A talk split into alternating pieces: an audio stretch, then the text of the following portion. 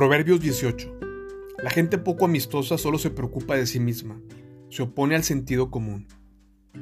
A los necios no les interesa tener entendimiento, solo quieren expresar sus propias opiniones. Hacer el mal resulta en la vergüenza, y la conducta escandalosa trae desprecio.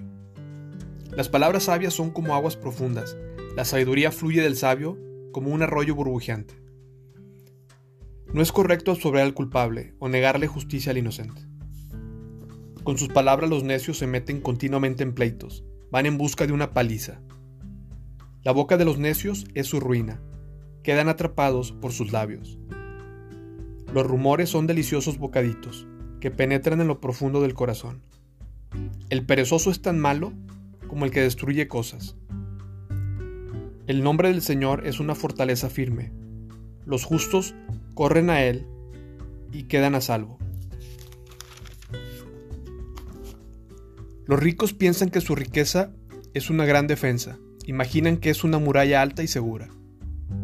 La arrogancia va delante de la destrucción, la humildad precede al honor.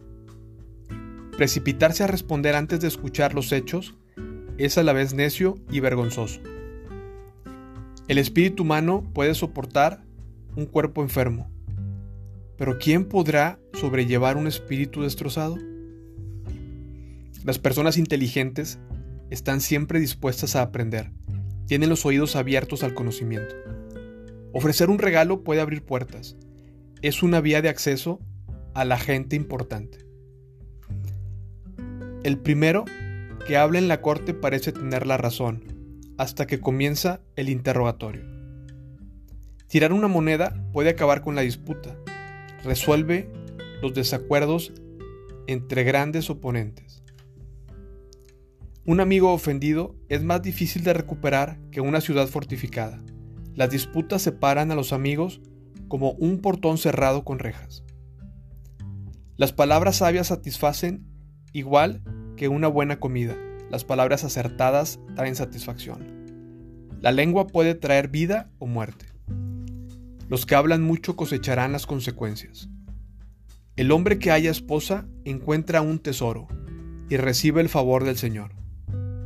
El pobre ruega misericordia, el rico responde con insultos. Hay quienes parecen amigos, pero se destruyen unos a otros. El amigo verdadero se mantiene más leal que un hermano.